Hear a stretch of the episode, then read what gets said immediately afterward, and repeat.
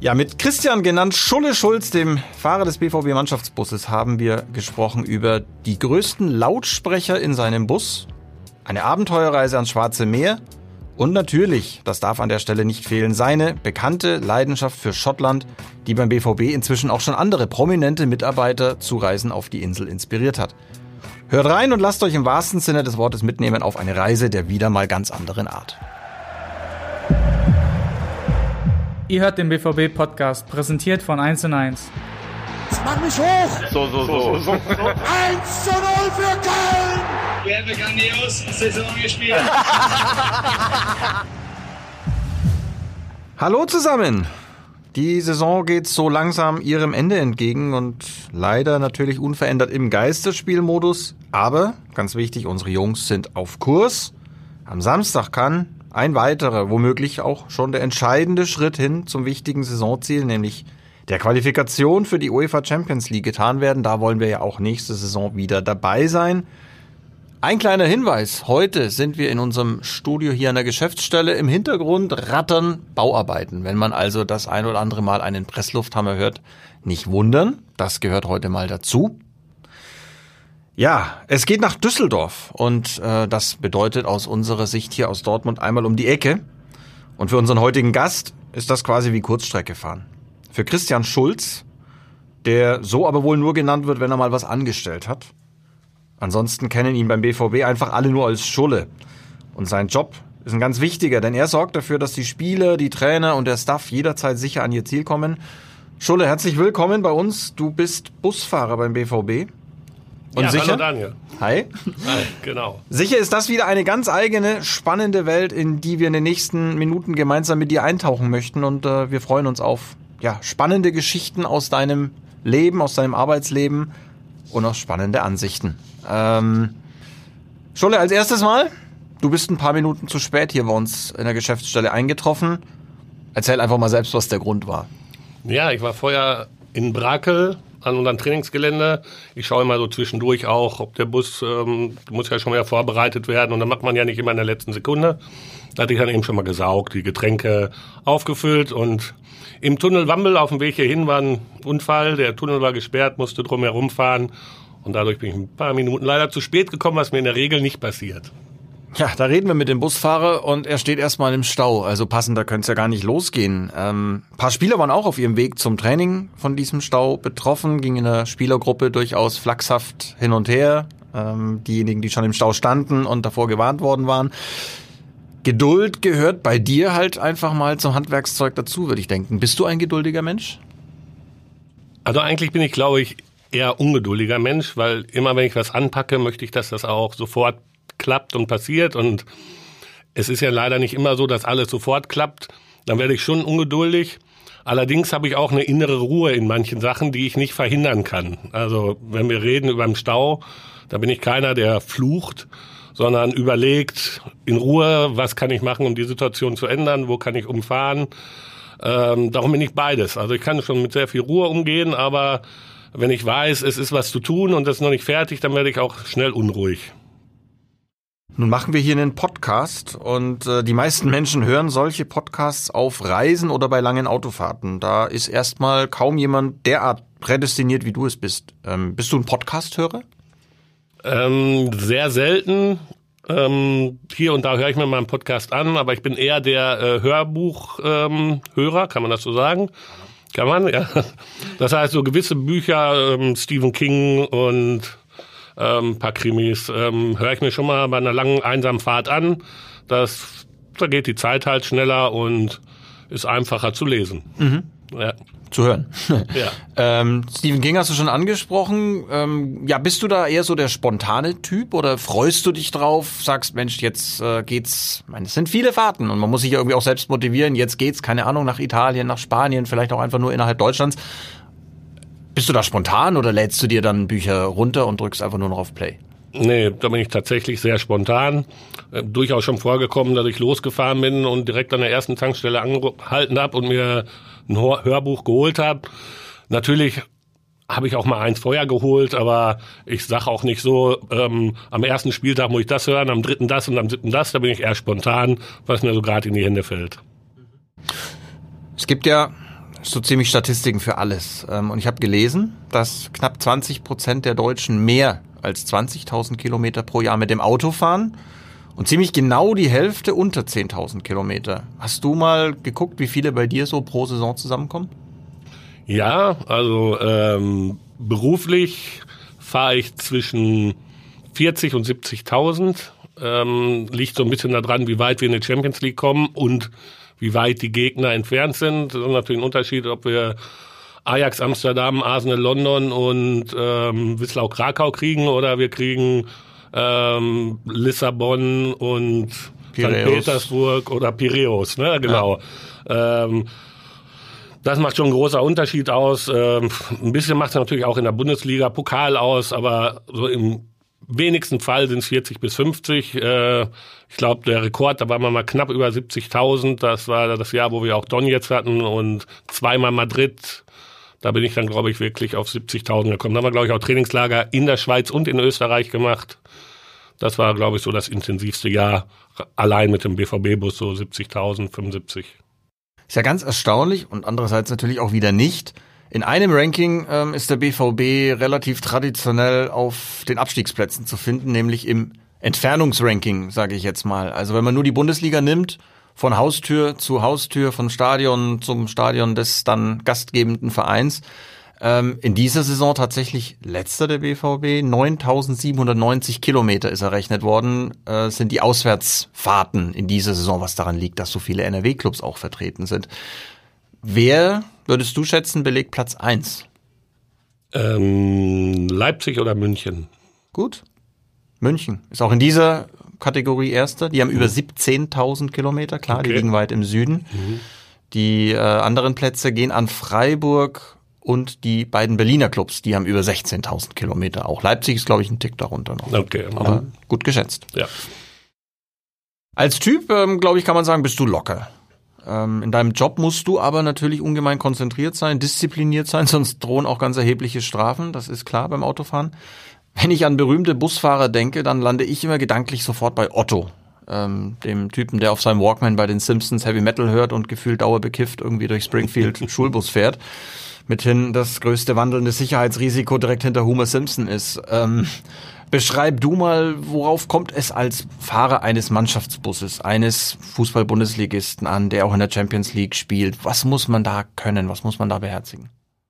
Ja, Ich glaube, Otto ist nicht ganz repräsentativ für nicht so ganz, nein. Ähm, es gibt so einen rein fahrtechnisch glaube ich jetzt nicht, dass ich ähm, besser fahre als ein DSW-Linienbusfahrer oder so. Man hat natürlich manche Situationen, gerade Anfahrtstadion, die man in der Regel mit dem Reisebus nicht hat. Ähm, das ist ja manchmal eine enge Taktung. Man fährt durch tausend Leute. Ähm, wir waren in Neapel, da kommen die Fans mit kleinen Vespas angefahren und setzen sich vor dich und ähm, fotografieren in den Bus rein. Ich glaube, das sind dann schon Situationen, wo man anders umgehen muss mit dem Busfahren als, ähm, ich sag mal, wenn man einen Reisebus fährt, da hat man das in der Regel nicht. Das ist dann auch da, wo man wirklich ruhig bleiben muss. Man darf nicht in Hektik verfallen. Ähm, man muss eben auch einfach mal sagen, wenn es nicht geht, dann geht's nicht. Ähm, das kommt selten vor, aber war auch schon ein, zwei Mal, wenn ich gesagt habe, so, da kommen wir jetzt nicht weiter, brauchen wir einen Plan B. Aber auch dann darf man nicht nervös werden. Man muss dann einfach den Plan B machen. Man bereitet sich natürlich auch anders vor. Also wenn wir auswärts spielen, gerade auch im Ausland, ähm, da wird der Weg zum Stadion zwei, dreimal auch im Vorfeld mit dem Pkw schon abgefahren oder auch schon mal mit dem Bus. Weil hier in Deutschland, wenn ich jetzt Düsseldorf war, da sind wir immer im gleichen Hotel, da kenne ich den Weg dahin. Wenn wir jetzt in Neapel spielen, habe ich natürlich keine Ahnung, was auf dem Weg mir erwarten kann, ob da Brücken sind, die zu niedrig sind, Straßen zu eng sind. Man bereitet sich eben schon dann sehr akribisch vor. Das ist, glaube ich, auch ziemlich wichtig, ja. Da kommen wir noch drauf, ähm, auf, auf so spezielle Destinationen. Kommen wir mal auf diese komischen Zeiten kurz, in denen wir leben. Äh, Im Moment fahrt ihr ja auch mit zwei Mannschaftsbussen zu Auswärtsspielen. Jetzt mal ganz blöd und naiv gefragt, fährt sich ein halbleerer Mannschaftsbus anders als so, wie du es normal gewohnt bist? Nein, absolut nicht. Das ist ähm, die Anzahl der Leute macht ja nichts aus. Also fährst ja auch nicht mit Pkw, fährt sich auch nicht anders, ob wenn du alleine drin bist oder mit vier Leuten fährst. Witzigerweise fahre ich den Bus, wir haben das so ein bisschen aufgeteilt, dass bei mir nur Spieler sind. Und das ist dann schon lustig, dass ähm, die Spieler ein bisschen anders im Bus sind, als wenn Trainer, Staff oder Chef dabei ist. Die unterhalten sich ein bisschen mehr über Spiel, auch ein bisschen lauter, was sie vorher nicht gemacht haben. Das ist gerade so eine Erfahrung, die ich eigentlich sehr witzig finde. Mhm. Ohne ins Detail zu gehen. Na doch, doch, doch, mach das Nähkästchen ruhig auf. Ähm, mhm. Das ist auch eine Frage, die ich mir durchaus notiert hatte. Mhm. Gibt es so aktuell oder historisch äh, große Lautsprecher, sage ich mal? Ähm, ja, ich glaube, wie man es auch außen mitbekommt, ist der Emre ziemlich schnell so ein Leader-Typ, ne, der auch viel erzählt, auch ähm, jetzt privat im Bus. Ähm, ne, der hat zum Beispiel auch erzählt, als er die gelbe Karte jetzt bekommen hat bei in Paderborn, ne, wie er da mit den Spielern und den Schiedsrichter gesprochen hat. Ähm, also ist schon einer, der sehr offen ist ähm, ja, wen hatten wir noch? Da gibt es schon Leute, ne? Ilka Gündogan war eigentlich auch immer einer, der vorne weg war. Ne? Gibt es eben die auch ein bisschen in Anführungsstrichen schüchterne Spieler, die dann eben weniger sind. Aktuell würde ich sagen, dass Emre sich wirklich so als so ein Leader auch herauskristallisiert. Aber die meisten verschanzen sich wahrscheinlich hinter ihrem Smartphone oder der Konsole oder zocken dann ein bisschen oder hören Musik oder dösen vor sich hin. Genau, das ist so der normale Ablauf. Ne? Also wir sind ähm, mit sich beschäftigt, ähm, schreiben Mails, WhatsApp oder vielleicht bedienen sie auch ihre Social-Media-Kanäle durchaus. Aber wie gesagt, das hat jetzt so, wenn du nur Spieler im Bus hast, dann ähm, hat es ja schon ein bisschen mehr Stimmung, will ich jetzt nicht sagen, oder aber so mehr miteinander Gespräche, das ist eigentlich ganz interessant hier zur Zeit. Und so insgesamt auf welcher Fahrt, auf welcher Rückfahrt, nehme ich jetzt mal an, ging es mal am höchsten her? Pokalsieg? Genau, also ich glaube, wenn wir mal die größte Party, ähm, die wir im Bus jemals hatten, war das Pokalendspiel 2012, wo wir die Bayern, glaube ich, 5-2 geschlagen haben. Sag mal, bist du eigentlich der Busfahrer? Das muss man ja, glaube ich, mal einordnen. Du hast äh, angefangen mit der U23 und bist dann zu den Profis aufgestiegen. Genau, richtig. Ne? Also eigentlich relativ schon ziemlich lange. Ich glaube, bei der U23 hatte ich die Tage noch mal so nachgeforscht. Ich glaube, 2001 habe ich da angefangen. Da war noch Trainer Horst Köppel bei der U23. Lange ist her. Das ist lange her. Ne? Da habe ich tatsächlich eben zehn Jahre lang eigentlich, ich sag mal, ähm, die U23 gefahren, auch mal unsere Handballdamen U19, alles was so drumherum anfängt und bin dann 2011 hat mich theoretisch Jürgen Klopp befördert zum ersten Mannschaftsbusfahrer. Ja, und dieses Jahr ging auch gleich richtig gut los. Also ich bin mitten in der Saison 2011 angefangen. Und von dem Tag, wo ich angefangen habe, bis zum Saisonende haben wir nicht ein einziges Spiel verloren und sind danach eben auch Pokalsieger und Meister geworden. Und da war natürlich dann auch die Party dementsprechend groß. Also haben wir jetzt mal eins der Geheimnisse gelöst, wo die eigentlichen Glücksbringer und Erfolgsgaranten des BVB sitzen, nämlich am Steuer. Ja. Also ganz ehrlich, ich glaube, als wir das erste Spiel verloren haben, ich glaube, das war dritte oder vierte Spiel dann in der Saison 12, 13, da konnte ich mit mir nichts anfangen, weil ich dieses Gefühl nicht kannte. Wir sind, ich habe echt angefangen, das erste Spiel war noch nicht mal so überraschend, überragend. Das war, glaube ich, ein Heimspiel 1-1 gegen Lautern. Da waren wir, glaube ich, schon erste oder zweite, weiß ich nicht. Ich glaube, zweite waren wir und Lautern war schon auf dem Abstiegsplatz. Und danach ging es los. Und dann, also gewonnen, gewonnen, gewonnen, gewonnen. Und das war auch so eine Selbstverständlichkeit. Wir sind irgendwo hingefahren und wussten, wir gewinnen. Das ist auch dieser, dieser Spirit von 11, 12, wo wir das Double geholt haben. Das konnte man überall fühlen. An Spielern, am Staff, am Jürgen Klopp sowieso. Wir sind mit einer Selbstverständlichkeit überall hingefahren und haben gesagt, wir gewinnen einfach. Und haben das auch getan. Haben wirklich kein Spiel verloren. Ja, das war überragendes Jahr, überragender Start auf jeden Fall. So soll das äh, hoffentlich auch bald wieder sein. Ähm, lass uns mal noch bei diesem etwas weniger schönen Thema Corona bleiben. Ähm, wir haben schon über den halbleeren Mannschaftsbus und die zwei Mannschaftsbusse gesprochen. Ähm, es war ein ganz lustiges Bild, auch auf der Heimfahrt von Wolfsburg konntest du natürlich nicht sehen, als die beiden Mannschaftsbusse fuhren und ein LKW zum Überholen des zweiten hinteren Mannschaftsbusses ansetzte und dann irgendwie wahrnahm, dass vor ihm noch ein BVB-Mannschaftsbus war. Also die, der Gesichtsausdruck des Busfahrers oder des LKW-Fahrers war so in die Richtung, sehe ich jetzt schon doppelt oder was ist hier los? Durchaus ein ungewöhnlicher Anblick, den wir da erlebt haben. Ähm, Du hast es auch schon beschrieben, in Neapel natürlich, aber auch ganz allgemein bei Bundesligaspielen ist es normal, du bist in der Anfahrt aufs Stadion, viele Menschen sind da, das ist im Moment ganz anders. Ist das erstmal ganz angenehm, weil man einfach ein bisschen besser durchkommt oder fehlen auch dir die Fans und dieses Meer da durchzufahren? Also es ist natürlich jetzt erstmal rein sachlich viel einfacher, ne? auch die Zeitplanung, die wir haben. Wir wissen jetzt einfach, Sonntag brauche ich von Hotel zum Stadion in Paderborn einfach zwölf Minuten und da wird auch nichts dazwischen kommen, weil eben keine Fans anreisen. Das macht es natürlich eher einfacher, aber es ist für mich fehlt, fehlt mir das, die Emotionen, die Fans, ich glaube auch die Spieler, das ist eigentlich wirklich nicht schön, nehmen wir jetzt auch ein Heimspiel, wenn wir durch die Strobelallee fahren und das ist so, als wenn nichts stattfinden würde. Und normalerweise stehen da schon 5000 Menschen, die uns zuklatschen, BVB singen. Und das macht natürlich, ja, das ist einfach So ein Adrenalinkick. ja, genau. Kann man so Adrenalinkick für die Spieler, auch für mich. Ne? Man freut sich, ist einfach, sind Leute, die gemeinsam ein Ziel haben und das sieht man jetzt nicht. Das ähm, macht einen, ich weiß nicht, ob es traurig macht, aber ähm, ja, vielleicht kann man Es sogar- fehlt was. Es fehlt was, definitiv. Ja. Na, wir hoffen ja auch, dass unsere Fans bald wieder dabei sein können. Ähm, dann wollte ich eigentlich auch noch fragen, die schlimmste Anfahrt, sage ich jetzt mal. Und das kann ja ganz unterschiedliche Gründe haben. Ich spinne jetzt mal den Betzenberg rauf oder nach Freiburg, weil es einfach nur eine Straße gibt oder wo halt besonders viele, besonders renitente Fans stehen. Was ist so, wo du im normalen Betrieb sagst, ach, boah, Ja, also ich mag die Anfahrt in Frankfurt nicht, ähm, weil wir kommen da über zwei Kreuzungen, wo von links und rechts alle Autos kommen. Und da kommt man einfach nicht weiter. Man hat eigentlich das Stadion schon fast in Sichtweite. Und ähm, es kommen dann teilweise zwei Autos über die Ampel. Also in Frankfurt muss man echt tatsächlich zehn Minuten mehr einrechnen. Ähm, und das wurmt einfach, wenn ich das mal so sagen darf. darfst du, aber normal gibt's doch auch die Polizei. Gibt's die in Ja, Frankfurt? ähm, nicht? das ist ja mal so, mal so. Ähm, die helfen ein dann, wenn man Gefahr läuft, dass das Spiel wirklich äh, verspätet anfangen müsste. Dann hat man dann schon Kontakt, den man auch vorher hat. Na, wir haben also immer schon vorher Kontakt mit der Polizei. Wir fragen auch, also ich oft ähm, die Empfehlung, wie wird der Verkehr sein an einem Sam Samstag, der ja anders ist als ein Sonntag oder Freitag oder Mittwochabend.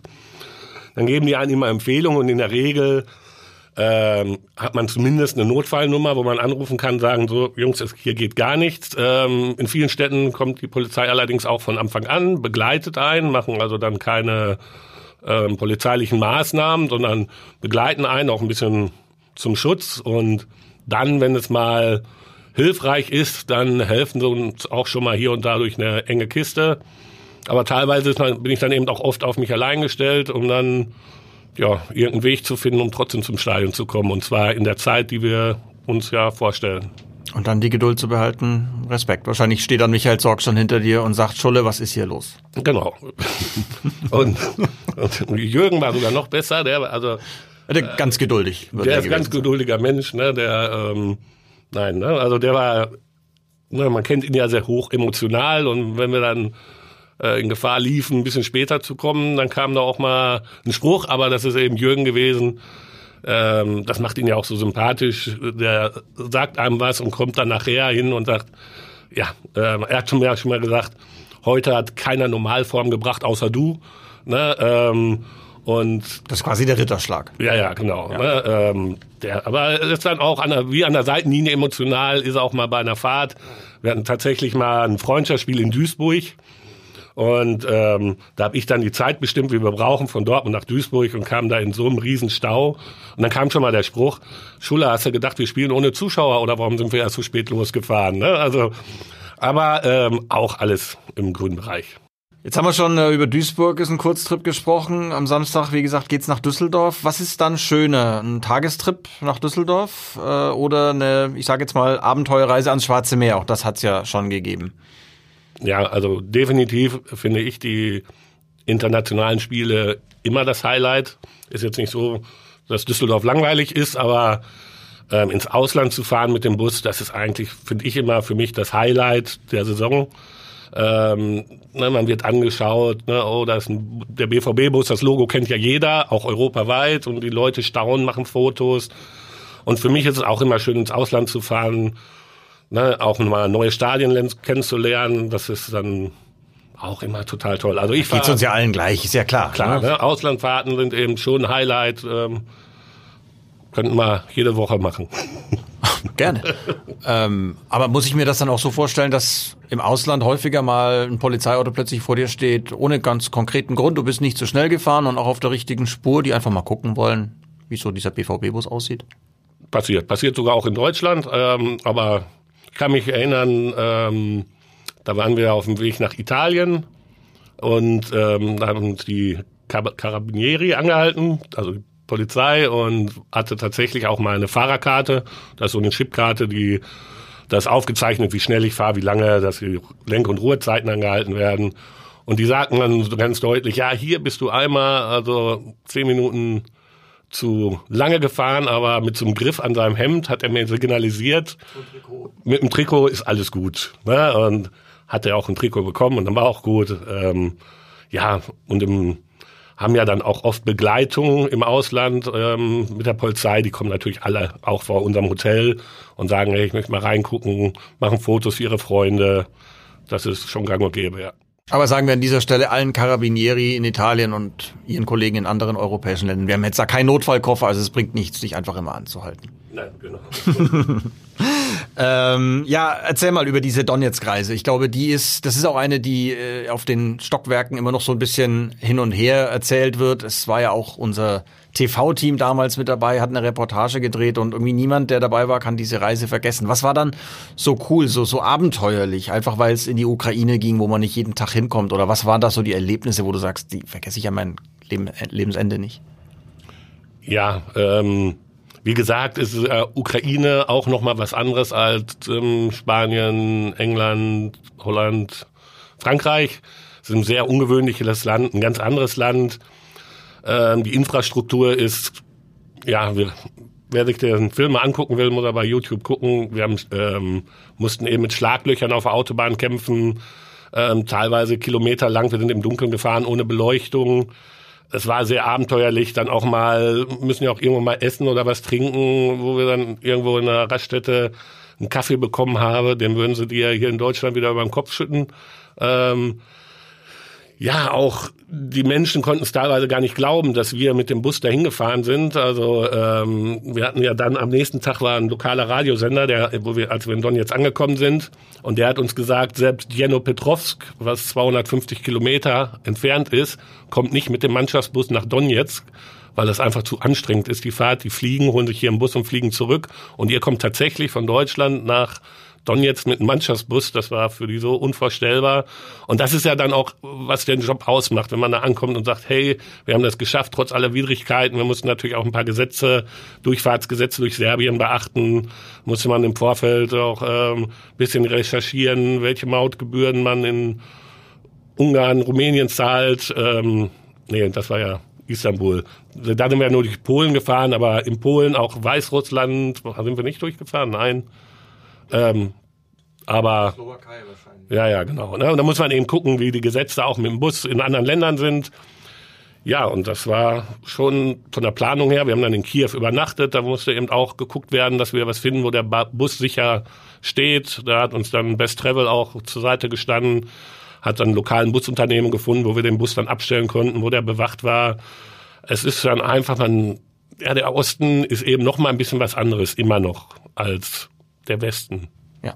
Und wir merken schon beim Zuhören, der Mann kommt dann irgendwann auch mal durcheinander, aber er findet ja. immer an sein Ziel, Slowakei oder Serbien, Hauptsache Donetsk. Genau. Ähm, ein paar andere Ziele, die findest du wahrscheinlich im Schlaf. Also Madrid oder London, da können wir dir wahrscheinlich inzwischen die Augen verbinden, das kriegst du hin. Ähm, gibt's Traumziele in Europa? Ja, also wer mich kennt, ist mein absolutes Traumziel natürlich einmal nach Glasgow.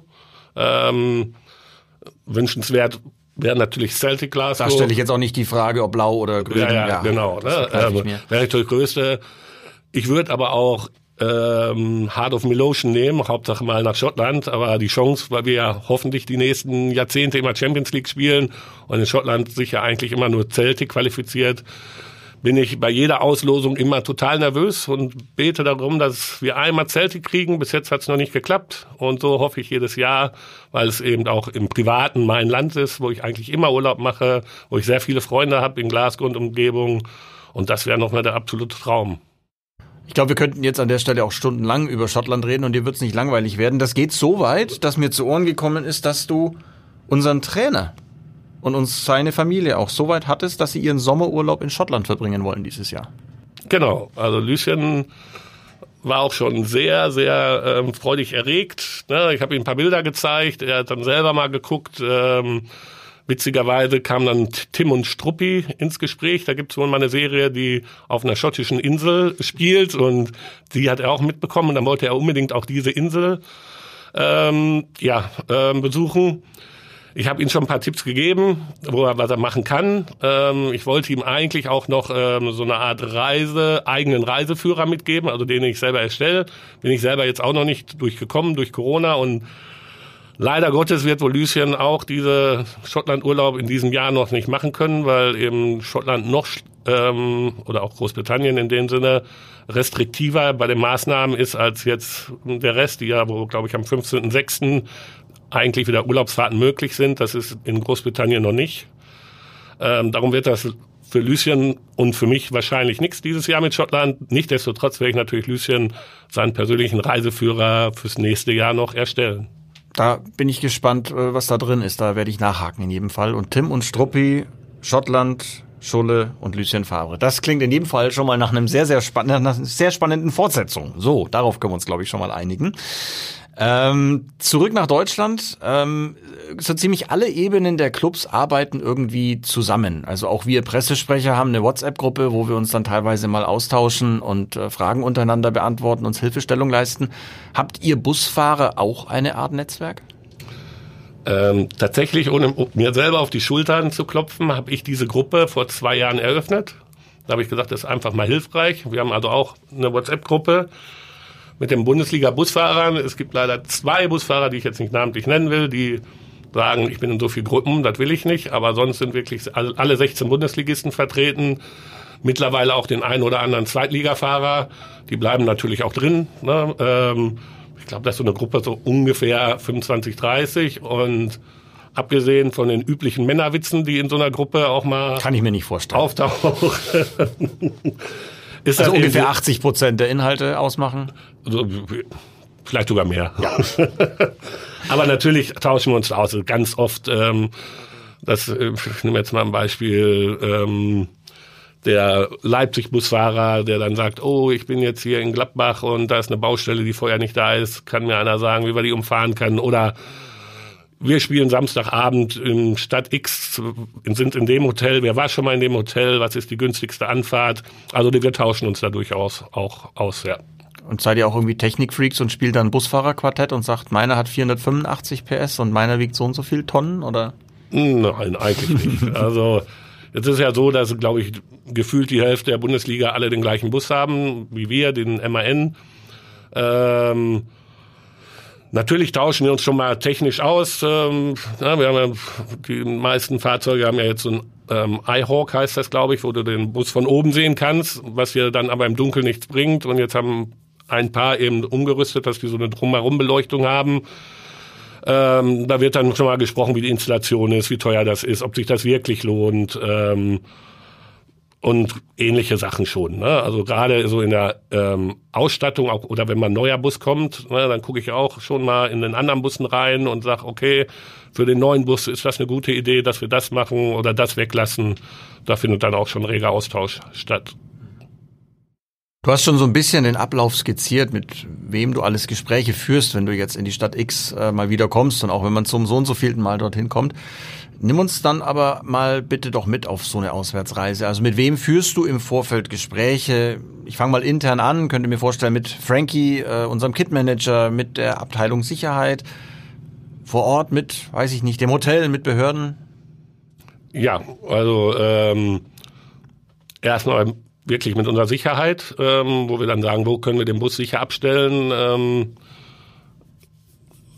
wie wird er bewacht, ähm, wann fahre ich weg. Es gibt auch ähm, dann die Option, dass wir den Bus mal nachts ins Stadion stellen. Also das machen wir zum Beispiel in Leipzig ganz gerne, weil wir kennen ja, es ist keine gegenseitige Liebe. Und da ist es dann safe, da bietet das Leipzig dann auch an. Na, da rufe ich dann zum Beispiel auch meistens den Busfahrer an, Roland heißt der, und sagt, du Roland, ich möchte heute Abend den Bus ins Stadion haben, kannst du das mal für mich organisieren? Und das wird dann organisiert. Die, die Sicherheit ist wichtig. Das Hotel auch wird äh, auch mit ins Boot genommen, wo wir den Bus hinstellen können, wenn er vorm Hotel bleibt. Ähm, ja, das sind so die Ansprechpartner und natürlich dann auch, das mache ich aber erst, wenn ich angekommen bin, äh, mit der örtlichen Polizei, inwieweit sie uns Begleitung geben oder nicht, welchen Weg sie vielleicht nehmen würden. Gerade in den Großstädten in Berlin haben wir oft auf dem Weg Demonstrationen, ne, wenn wir Samstag spielen, ob irgendwo eine Demonstration ist, die uns auf dem regulären Weg vielleicht stören würde, dass wir eine Umleitung machen müssen. Das sind so eigentlich so die Leute, die ich kontaktiere, um ja, den sicheren Ablauf zu gewährleisten. Eine Demonstration war es nicht, aber du hast Berlin angesprochen. Ähm, wir sind nach Köpenick zur Union gefahren und auf einmal hast du auch so eine Straße, die da irgendwie runterführt und am Ende geht's dann nur noch nach links und nach rechts. Nach rechts geht's zum Stadion, da ist dann Stau. Und auf einmal hast du deinen, ich weiß nicht, 25 Tonner oder so, einmal sanft über den grünen Streifen auf die Gegenfahrbahn gewuchtet. Ich muss sagen, wir im Wagen dahinter sind zusammengezuckt, aber du hast das da wunderbar hingekriegt. Für sowas braucht man aber schon auch Freunde bei der örtlichen Polizei dann, oder? Wie kam es dazu, dass du da auf einmal auf der Gegenspur weitergefahren bist? Genau, also du hast es ja gesehen, ähm, die letzten Meter nach Köpenick sind abgesperrt ähm, und die sind wohl Bundesliga noch nicht so gewohnt gewesen, dass eben eigentlich alle da rein wollten, nicht durften und dann auch noch diskutiert haben, warum dürfen wir nicht rein, wir kamen überhaupt nicht weiter, wir konnten aber auch nicht zurückfahren, weil hinter uns auch ähm, Autos standen. Und ja, mit der Absprache der Polizei war es dann schon, äh, weil ich dachte, die einzige Möglichkeit ist jetzt hier über diesen relativ hohen Bordstein und den Grünstreifen auf die andere Seite. Es war, wenn du es gesehen hast, das waren 200 Meter vielleicht, 300 Meter, die wir dann in den Gegenverkehr mussten. Das war schon eine knifflige Entscheidung, weil der ähm, Bordstein relativ hoch war. Ich habe mir um den Unterboden an der Stelle Sorgen gemacht, ehrlich ja, gesagt. genau. Ich weiß nicht, ob du gesehen hast, wer sich wirklich Sorgen machen konnte, war das Sicherheitsfahrzeug. Der hat nämlich den gleichen Stand gemacht und der ist dann wirklich aufgesetzt, weil der eben nicht so hohe Reifen hat wie ich. Also ich habe ja eine höhere Bodenfreiheit als ein, ein Vito oder was auch immer das für ein Auto war. Ähm, da kann ich mich aber in dem Moment auch nicht drum kümmern. Also ich habe das im Spiegel gesehen, weil ich mir gedacht habe, wenn die das machen, könnte es gefährlich werden. Aber naja, sie sind auch wieder weggekommen. Aber da den Unterboden wollte ich nicht danach sehen. Bei uns ist eben nichts passiert. Ich kann den Wagen übrigens zehn Zentimeter hochpumpen, was ich dann an der Stelle auch gemacht habe, um noch mehr Bodenfreiheit zu haben, um eben über diesen Bordstein zu kommen. Und dann ging es auch, für mich zumindest, problemlos. So kommen wir nach und nach an die Tricks. Dich bewahrt es aber trotzdem auch nicht vor so manchem Malheur. Ähm, wenn ich dich jetzt frage, ob du schon verheiratet bist, dann müsste dir eigentlich klingeln, auf was ich anspiele. Ja. ja, ähm, es bleibt ja nicht aus, dass man hier und da mal, ähm, ja, Was übersieht. Pech hat, würde ich sagen. ähm, du sprichst natürlich Freiburg an. Richtig. Da gibt's ja diese kleinen Bächle, nennen die die. Ähm, das sind ja so kleine äh, Spuren in einem, ja, in dem Asphalt, wo du durch ganz Freiburg so ein Bächlein fließt. Und du sagst es ja, ähm, die Tradition ist, wenn man als ähm, Besucher in so ein Bächlein tritt, dann muss man, glaube ich, eine örtliche Frau oder darf eine örtliche Frau heiraten. Ich habe es eben geschafft, mit einem Reifen da reinzufahren. Und den Spruch durfte ich mir dann natürlich das ganze Wochenende anhören, aber wir sind ja auch wieder rausgekommen. Es war nur in dem Moment, es war direkt vom Hotel. Es war dann eigentlich nicht so schlimm, wie es manchmal dann gemacht wurde. Ne? Bus steckte fest und kam nicht weiter. Es war eigentlich vis-à-vis zu Hotel. Wir haben die Spieler aussteigen lassen. Die haben dann tatsächlich 20 Meter zu Fuß gegangen zur Hoteltür und nicht direkt davor raus. Aber ich glaube, da ist auch kein Zacken aus der Krone gefallen. Und dann bin ich eben, als sich die Lage beruhigt hat, rückwärts aus dem Bächle wieder raus und habe mich dann positioniert. Ja, sowas passiert. Und bekannt ist ja, glaube ich, auch die Lotte-Geschichte. Ähm, ja. ne, ähm, da hatten wir eben ein paar Tage Starkregen und die Einf Einfahrt zum Stadion geht ja über so einen Feldweg. Und dann muss man rückwärts rausfahren und bin halt einen Meter zu weit in dem Acker gefahren und der war so weich, dass der hintere Reifen sich direkt bam, reingesetzt hat und kam leider aus eigener Kraft nicht mehr raus. Ist aber Gott sei Dank auch ohne Mannschaft passiert. Das ist wie, wenn wir über den Ablauf reden. Ich fahre ja immer morgens schon mal zum Stadion mit unserem Kitmanager, mit dem Frank Reven und lade die ganzen Sachen ab und ähm, der bereitet die Kabine vor und dann auf dem Rückweg zum Hotel ist mir das passiert, was natürlich dann super ist, dass mir das das Gleiche dann nicht passiert mit der Mannschaft, weil zwei Fehler hintereinander habe ich, glaube ich, noch nie gemacht. Das soll so sein. Und äh, nochmal zurück nach Freiburg. Im Jahr darauf war erhöhtes Fanaufkommen am Mannschaftshotel. Wir hatten spekuliert, dass das das Bewerbungsverfahren der Freiburgerinnen sei, aber das ist dann wohl nur ein haltloses Gerücht. Ähm, ach, ich schweige einfach mal. Ja, Schulle, damit äh, sind wir auch schon dem Ende nahe und über ein Thema haben wir gar nicht mehr gesprochen, nämlich den Anschlag von 2017. Jetzt tue ich es doch noch kurz. Ist der vollständig aus deinem Kopf draußen, wenn ich ihn nicht gerade anspreche? Ich würde sagen zu 95 Prozent. Es ist immer noch, wir haben ja wieder das Hotel, wo es passiert ist. Wenn man da vorbeifährt und nach rechts guckt, dann kommen immer noch mal hier so kleine Erinnerungen hoch. Ähm, ich glaube, dass ich hier und da immer noch eine erhöhte Aufmerksamkeit habe, wenn ich über der Autobahn fahre und ein Fahrzeug ist längere Zeit hinter mir, was immer daran geschuldet ist, dass er ein Video macht oder so. Und sowas ist mir vorher weniger aufgefallen. Da habe ich immer noch so ein bisschen, wo ich gucke und beobachte. Aber an sich ist es jetzt auch lange vorbei und dann eigentlich auch abgehakt. Das soll es auch sein. Und trotzdem neulich mussten wir wieder lesen, dass unser ehemaliger Spieler Julian Weigel auch in Lissabon Opfer geworden ist, dass Menschen Steine auf den Bus geworfen haben. Wollen wir hoffen, dass die Chaoten äh, sich da zu disziplinieren wissen und euch auch euren Job machen lassen, nämlich ruhig und sicher. Das ist ja auch ganz wichtig. Ich danke dir ganz herzlich für Gerne. deine Zeit. Das äh, hat Spaß gemacht Ja. und ja, auf viele weitere gute Reisen und dass du immer weniger Punkte holst als unser BVB. Das wird sich nicht ändern. danke dir. Danke dir, Daniel. Das war's schon wieder. Hat's euch gefallen? Dann abonniert doch unseren Podcast bei dieser, Spotify, Apple oder Google und schickt uns eure Kommentare an podcast.bvb.de. Danke und bis bald.